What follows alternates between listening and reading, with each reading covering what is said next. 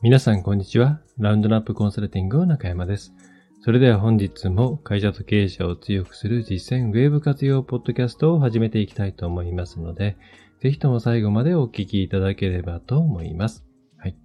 えー、ただいま11月21日のちょうど24時30分ぐらいですね。はい。この時間になってくるとだいぶ、うん、冷え込むなという感じがいたしますが、まあまだまだ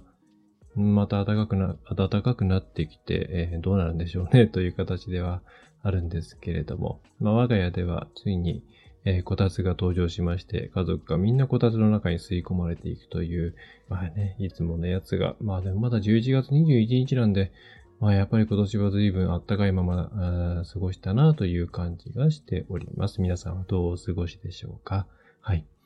えー、じゃあ早速テーマの方に、えー、入っていきましょう。今回は、えー、今回はですね、まあ、皆さん使っていますでしょうか、えー、定性的分、定性的な分析ツールの話をしたいと思います。えー、具体的には今回は、えその中でもヒートマップツール、まあ、あるいはマウストラッキング、マウスレコーディングツールというものの有用性というものについて、えお伝えできればと思っています。でこのヒートマップって名前を聞いたことがあるけれども、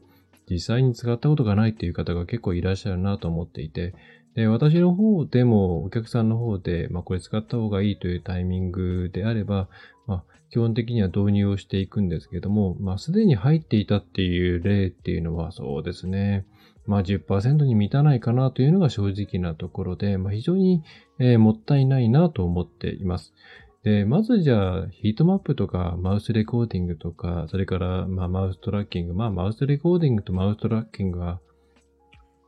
大体これは同じ意味で使われているわけなんですけれども、まあ、どういうものかっていうと、えー、ヒートマップは大きくは2種類ですね。えー、クリックされているところが、まあ、だんだんこう、サーモグラフィーのように、まあ、たくさんクリックされているそのページですね。あるページがあって、えー、たくさんクリックされていくところ、されていくと、そこはこう赤くなっていって、まあ、そうでもない部分については青くなっていく。ね、皆さんこう体温を測るとき、まあね、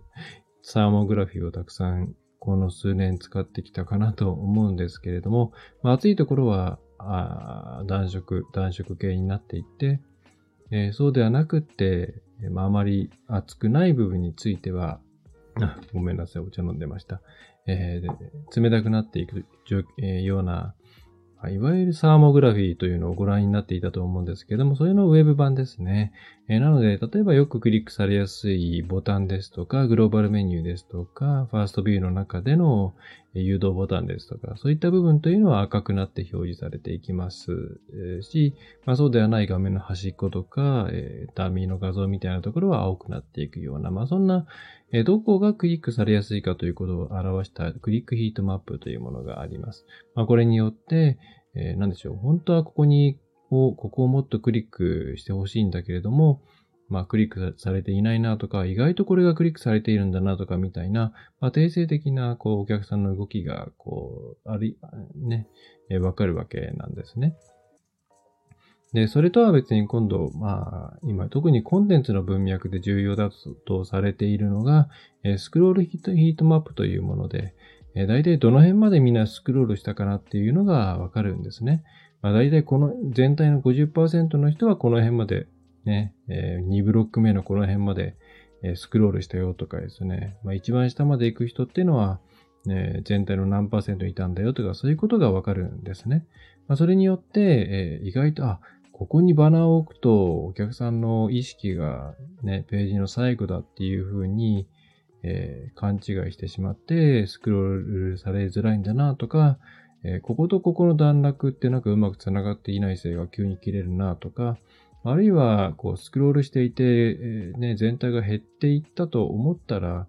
え、途中で、えー、なんでしょうね。うんまあ、急激に、まあ、上がるんじゃない？これはクリックの話か。ごめんなさい。えー、まあ、スクロールしていて、まあ、急に下がる部分とか、あとは、まあ、時々あるんですけれども、本当にファーストビューしか見られていないようなサイトだとか、え、自分のコンテンツがどこまで見られているのかっていうのが分かったりするんで、まあ、必ずし、必ずしも縦長のページで、しかも下までスクロールしてもらう必要性はないわけなんですけども、まあ、というよりは、自分がこの辺まではみんなスクロールして見てくれているよねっていうその認識を、データ上で是正していくような、まあ、その乖離をなるべくなくしていくような、まあ、そんな使い方をしていくツールなんですね。で、これを、うんとですね、まあ、ぜひ使っていただきたくって、世の中には2つの、うん、解析の仕方があります。それは1つが定量的な分析、つまりデータですね。数字として出てくるような定量的な分析。これも非常に大事で、で、ま、これを元にしてやっていくのが、まあ、基本ではあるんですけれども、やっぱりその定量的というか、ある程度まとめてデータを見るということは、傾向値であるとか、全体としてまあ、鳴らせばこういう風になっているよねっていうことはわかるんですが、まあ、もっとですね、何かこう、なんでしょうね、えー、気づきみたいなものっていうのは、なかなか得づらいっていうところがあります。まあ、それはやっぱり平均化していく、ね、データっていうのは数が増えていけばいくほど平均化というか、まあ、鳴らされていきますので、うん、何か気づきを与えてくれるような気づきを与えてくれるようなスパイクされたデータって、スパイクデータっていうものはだんだん見えなくなっていきます。でも、意外とそういうところの方に、ちゃん、あの、ね、前に進むためのヒントって、えー、隠れていたりするじゃないですか。ね。ぱり人間、一般的な人は一般的な動きをするので、なかなか荒というか、えー、改善点って出ないわけなんですけども、まあ、妙に変なことを言う人とかですね、まあ、常識にとらわれないような人人が言うことが次の新しい、えー、ボトルネックを破壊する一言になったりするってことありますよね。なので、定量的なデータで裏付けを取りつつ、その、n イコール1、つまり少数の本当にその人だけかもしれないけれども、えー、気づきを得るために見るという定性的な調査っていうものをも合わせて行った方がいいんですね。で、その時にじゃあ何をするかっていうと、まあもちろん定性的調査っていうのはいろいろな方法があって、アンケートだったりとか、それからインタビューだったりとか、うん、あるんですけど、まあ多分一番楽で面白いえものっていうのが今回ご紹介するヒートマップとかマウストラッキングではないかなというふうに思っております。で、まあ、これまででいろいろ 前置きが長かったわけなんですけれども、まあ、ぜひ使っていただきたいで、ただ昔、一昔前まではこう簡単に、ぜひ使っていただきたいってちょっと言いづらかったんですね。うーんと、まあなんでかっていうと、要は高かったんですね。えー、もちろんこのヒートマップとか、マウストラッキング。まあ、最近触った方は、あ、そんな高いツールなのって思うかもしれないんですけど、私が一番最初に触った10、今2023年だから20年とは言わないですけども、15年以上前は、まあ、ミニマムで3万、月3万、まあ、まともに使おうと思ったら、7、8万、10万当たり前みたいな感じのツールでした。まあ、それは、技術が発展していなかったとか、まあそもそもツール自体がまだまだニッチだったっていうこともあると思うんですね。で、当時で言うと、例えば Crazy、Crazy Egg とか、えー、あと他にもあったと思うんですけど、今ば、ちょっとこれ撮る前に、昔こんな感じのあったよなっていうのをいくつか検索してみたんですけども、な多分当時私が使ってた比較的安くて、まあ、それでもね、5万ぐらいしたんですけど、みたいなやつもうなくなってるっぽいんですよね。で、クレイジーエッグも結構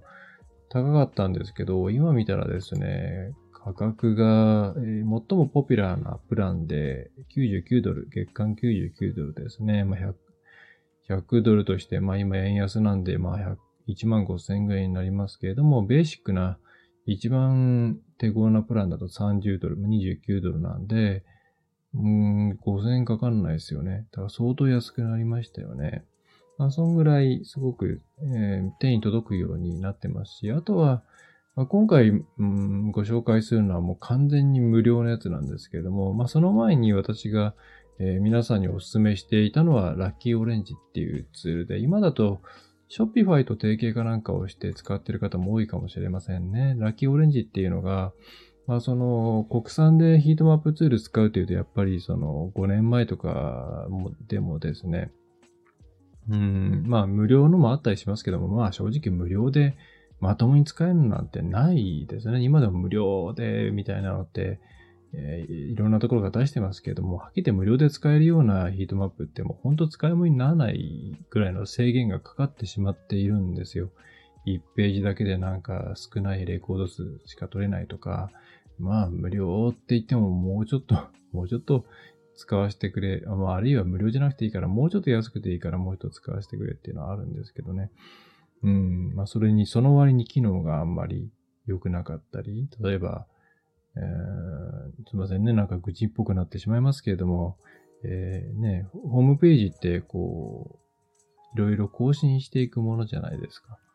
で、例えばね、ある日を境に大きくレイアウト変えたっていう時に、昔のヒートマップのデータを、その、新しいリニューアル後のサイトの上に重ねられても役に立たないですよね。つまり、ヒートマップのデータってその後ろのバックグラウンドのキャプチャー画像とセットじゃないと役に立たないんですけれども、まあ容量削減なのかわかりませんが、えー、今の最新のウェブサイトの上に常に被せるようにするみたいな仕様のものもあったりするんですね。そういうのってもうですね、ウェブサイトの方を変えちゃったら、例えばバナーの順番を変えるとか、そういうことをしたらもう全部わけがわかんなくなってしまうので、はっきり言って使い物にならないんですけど、まあ、結構巷の無料って言って制限して使われてるヒートマップツールはそんないうのが多いので、うん、まあ、あんまり、なんでしょうね、無料版のヒートマップに期待しちゃいけないっていうのが、まあ、実は、まあ、使われてる方にとっては常識だったりするんですけど、えー、まあ、そんな中で、まあ、その Lucky Orange っていうのはそこもクリアしつつ、あとは EFO って、まあ、日本では言いますよね。 Entry Form Optimization。まあ、海外で言うと、フォームオプティマイゼーションぐらいの言い方しかしないんですけれども、まあ、その機能もあったりとか、あとはなんでかわかんないですけども、その、えー、チャット、チャットじゃないか、右下からこう、ポンと出てきて、まあ、チャットですね、チャットか。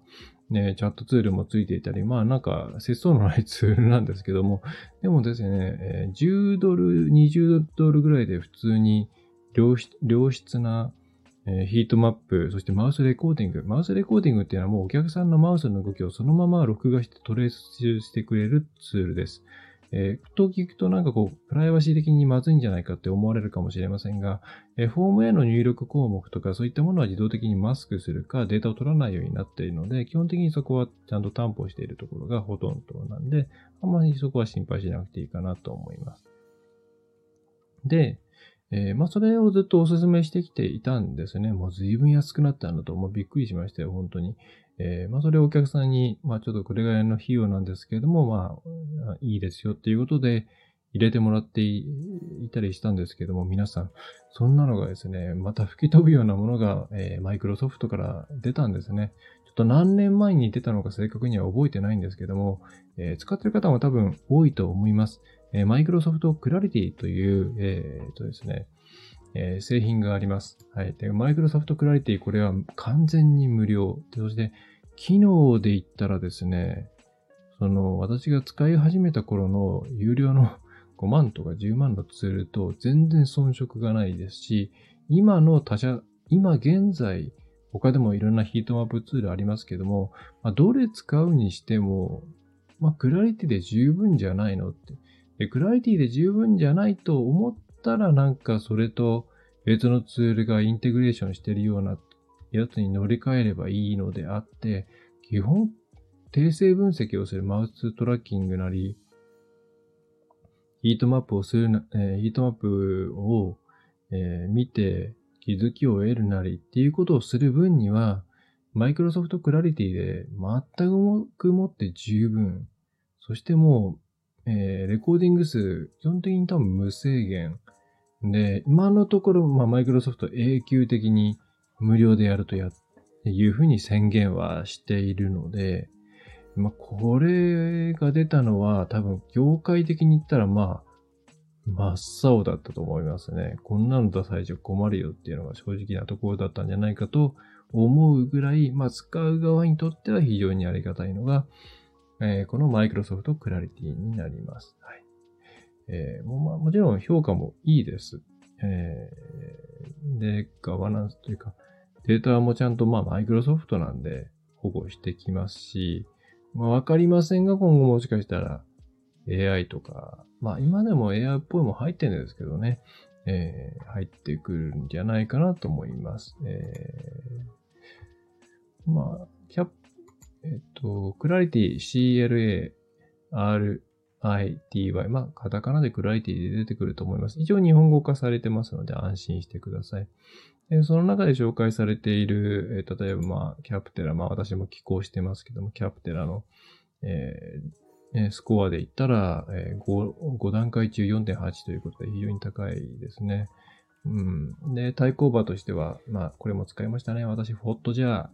Hotjar っていうのが、まあ、無料、有料でだいたいまあ、4、50ドルぐらいから始まって、まあ、老舗っちゃ老舗ですよね。まあ、それをやっぱり超えていい評価ですね。さっきの Lucky Orange、これもいい評価ですし、まあ、私も相変わらずこれは特にフォームの、えー、フォームオプティマイゼーションをするっていう観点で言ったら、まだまだこれを選ぶ価値はあると思うぐらいいいツールだと思うんですけれども、まあ、それよりもスコアリングいいですね。まあ、ただなんでスコア良くなりがちだっていうのはあるとは思いますけれども、えー、キャプテラの評価なんか見ててもですね、非常に、非常に良いな、なんて、えー、思っております。はい。で、ぜひちょっとこの、クラリティを使ってない方は今すぐ入れてみてください。入れるの簡単です。うんと、ホームページ普通に入れるのであれば、いわゆるタグを突っ込む形ですね。で十分動きますし、あとはタグマネージャーとか使っている方はタグマネージャーの方にですね、もう、えー、っと、サードパーティーの方かな、えー、インストールできるあれがありますので、まあそれを使ってもらってもいいですし、まあシンプルにカスタム HTML で入れていただいてもいいと思います。はい。で、結構すぐにですね、本当に入れて何分かぐらいでもうレコーディング始まるぐらい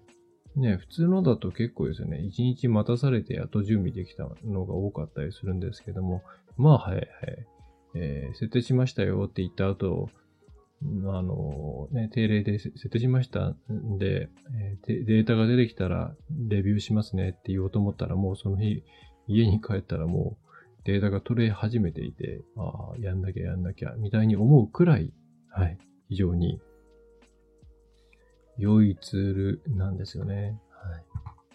はい。で、まあ、この、先ほどマウストラッキングとかヒートマップとか、そういったもの有用ですよっていうのがありまして、そして、まあ問題は価格だったわけなんですけども、このマイクロソフトクラリティがですね、まあ業界的にはあれかもしれませんが、えー、もうきちんとしたものをもうやってくれているんですね。例えばその、セキュリティ面もちゃんとしていますし、GDPR とかそのクッキーの問題とかそういうのもちゃんとクリアした状態でやっているんで、企業さんが入れる分にも非常にまあ安心して使うことができるわけなんです。はい。で、どういうものが見れるかっていうと、まあ、さっきのデータを見るだけでもね、もちろんいいわけなんですけども、例えばそれ以外に、やっぱりいろんなものを出してくれてるんですよ。その、例えばそのクリックにしても、同じところをカチカチカチってなんかこう連打するような、こうクリックできないじゃないかみたいなイライラしたクリックっていう風にね、呼ぶんですけども、えー、そういうののパーセンテージを出してくれたり、実際それが起こっている、えー、レコーディングを抜き出して表示してくれたり、あとはデッドクリック、そのボタンだと思ったらボタンじゃなかったみたいなやつですね。に関しても、それが発生した割合とか、えそしてそれが発生したレコーディングセッションをまとめてくれていたり、あとはクイックバックですね。まあ、そのパッと来てパッと書いちゃったみたいなやつをまとめてくれたり。でそれから、え、どうしてもヒートマップ系で問題になる量が多すぎて見ていたら一日終わってしまうっていうね、課題についてもかなりフィルタリングを細かくして、え、見たいと思える、まあ、なんでしょうね、見る価値がありそうなレコーディングを抜き出すように、ことができるようになっています。フィルターはかなりいろんなことできます。例えば、えー、PC のみ、えー、コンバージョンページを通った人で、えー、それからなんだ、5ページ以上見ていて、えそして、えっと、そうだな、えチャンネルとしてはオーガニックとかですね、えまあ、もっともっといろんなものを含めて、フィルタリングができるので、結構データに溺れないっていう感じですよね。でそれから、え、あとは、ま、簡易的にブラウザとかデバイスとかの分析機能もありますし、そして Google Analytics とのね、連携ができるんですよ。で、もちろん Google Analytics のデータいろいろ全部出してくれるわけではないんですけれども、えー、例えばその人気のあるページ、GA 上、GA4 の中で人気があるページに関して、えー、ずらっと出してくれて、そこに、えー、横にですね、まあ、そのヒートマップとか、マウストラッキング、えー、のリンクをポッと出してくれるんですね。まあ、こういうちょっとしたことが非常にありがたい、えー、みたいな、あの GA とそんなに、GA4 とそんなになんかこう、緊密にやってくれるわけではないっていうか、多分そういうわけではなくて、本当に便利にリンクを貼ってくれるぐらいしかないんですけど、うん、まあそれだけでも非常にいいかな。あとはもっと使いこなしたいという方であれば、クラリティの方でイベントを発行して GA4 の方に送っているので、それをもとにうんたらかんたらすることもまだできるかなと思います。GA4 じゃない、クラリティ、あとなクラリティと、えっ、ー、と、えー、その外部の連携ツールですね、えー、IFT とか、だったかな、ザピアの方だったかな、えー、の連携もできて、まあそれでいろんなまた工夫をしている方もいますよね。なんだ、サイトが生きてるか死んでるかチェックをする人もいるとかですよね。えー、そのな、10%刻みぐらいでイベントが飛ぶんだったような気がしますね。ちょっとそこはすいません。調べていただければと思います。はい。で、今回の趣旨としては、まあそんな感じでクラリティっていうものがね、出てきたんで、まあ私も、こう、お客さんにバンバンバンバン入れてあげることができて、非常に嬉しいですね。もうダッシュボードに載っている URL の数がもう結構なずらずら感で、もう、とりあえず入れとこうかみたいな感じで入れて、そんな遅くもなんないですしね、非常に幸せな感じなんですが、えー、っと、で、うん、まあ、ここまでちょっとドドドドッと喋ってきましたけれども、えー、まとめていきましょう。まず、えー、と、ウェブサイトを良くしていくためには、まあ大きく定量的な分析と定性的な分析っていうものがあります。で、定量的な分析に関して言えば、まあ現状、まあ使い勝手云々の話はありますが、GA4 とか、あるいは旧ユニバーサルアナリティクスに近いような別のいろんな、えっ、ー、と、アクセス解析ツール入れれば、まあ UA みたいな見方できたりしますから、そっちで定量分析するのがいいと思いますね。はい。まあ、ちなみにその UA っぽいものって言ったら、まあ、なんすか、インデペンデンスアナリティクスとか、あとは、えー、プキウキって読むのかな。今、ま、マトモとかそんな感じですかね。とか、まあ、結構あるんで、探して入れとく分にはいいんじゃないかなと思います。私もいくつか入れて、えー、います。やっぱあの見方見やすいなって正直思うんですよね。すごい、なんでしょうね。少なくともレポートは作りやすい。ディレクトリごととかを本当に返してほしいんですけどね。あとページを、アドバンストセグメントとかを本当に返ってきてほしくて。うん、GA4 は、セグメントもちろん切れる、切れるんですけどね。切れるんですけど、ページを移動するとまた設定しなきゃいけないっていう、なんかよくわかんない仕様になっているんで、GA4 はね、っていう感じなんですけれども。すみません。さておき、そういう定量的な分析の他に、えー、定性的な分析もして、えー、まあ、理想的に言うと定性的な分析で得た、えー、気づきとか仮説を定量的分析の方で検証していくような感じが作れるといいのかなと思います。えー、そういった定性と定量両方ともやっていきましょうと。ただ昔は定性的分析をやるための手法って大体高かったんですよね。えっ、ー、と、インタビューにしても、それからユーザーテストにしても高かったんですけども、まあ、それからこのヒートマップとかマウストラッキングについても高かったわけなんですけども、まあ今やまあ、例えばユーザーインタビューとかについては遠隔でやっちゃえば安いですし、ユーザーテストも遠隔でやっちゃえば安いですし、ね、それからこのマウストラッキング、それからヒートマップについてももうクラリティ使っちゃえば無料なんですよね。え、でできるので、もう今ややるしかないっていう感じです。今までは価格が完全に足かせになっていたんですけども、もうそれもないので、えー、クラリティ入れてないっていう方はぜひ入れてみてください。そして、えー、これ見ないと意味がないです。自分のサイトのを使っている人の実際のマウスの動きとか見るのって怖いと思うんですよ。自分が思ってもいないいろんな欠点に気づいちゃうからですね。えそして自分が思っているほどみんなは、そんなにウェブサイトの中をよく見てくれていないとか、思ったように動いてくれてないとか、はっきり言ってショッキングなことがたくさんたくさん起きる。ので、途中で見るの嫌になっちゃう人っているんですけれども、それはもうね、乗り越えるしかないです。もうじ、例えばもう自分の声録音したら嫌な声だったらもう自分の声聞きたくないって言っていたらもうその先がないのと同じで、例えとして合ってるのかな？えー、わかんないですけども、えー、もう慣れるしかない。第三者の目線で見て、もう受け入れる。えー、これをする。で、あの、私はもう1日1レコードっていうルーチンワークにしてくださいっていうふうにお伝えしています。でそうして、ルーチンになると人間結構ちょっと客観的になるので、まあ、それでも結構デザイナーさんとか凹むんですけどね。えー、まあでもやるしかない。でそれで、まあ理想的に言ったら月に2回ぐらい、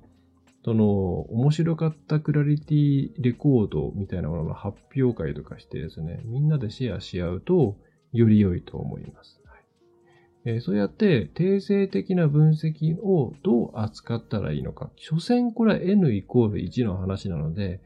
それが必ずしも正解じゃなかったりするんですね。こんな動きやった、ここ変えようっていうのは、ちょっと、それはね、気が早い。えそうじゃなくって、まあ、じゃあだったら AB テストしてみようかなとか、オプティマイズネクストとか使って AB テストしてみようかなとか、え定量的なデータで裏付け取ってみようかとか、まあ、ちゃんとちょっとクッションを置かないと、この N イコール1ってものすごく振り回し、振り回されやすいので、あのーそういう意味でのめり込みすぎると怖いんですけどね。えー、まあ、さておき、まずはそんな感じで1日1レコード、月に1回、えー、専用ミーティングみたいなとこから始めると、自分たちのサイトに対してすごくいいポジションで、えー、見ることができると思います。俯瞰的な目線で見ることができると思います。えー、また、なんだろう。仮説を検証するっていうことについても質が上がってくると思います。うん。だその定性的なデータをもとに、こうなんじゃないかっていうの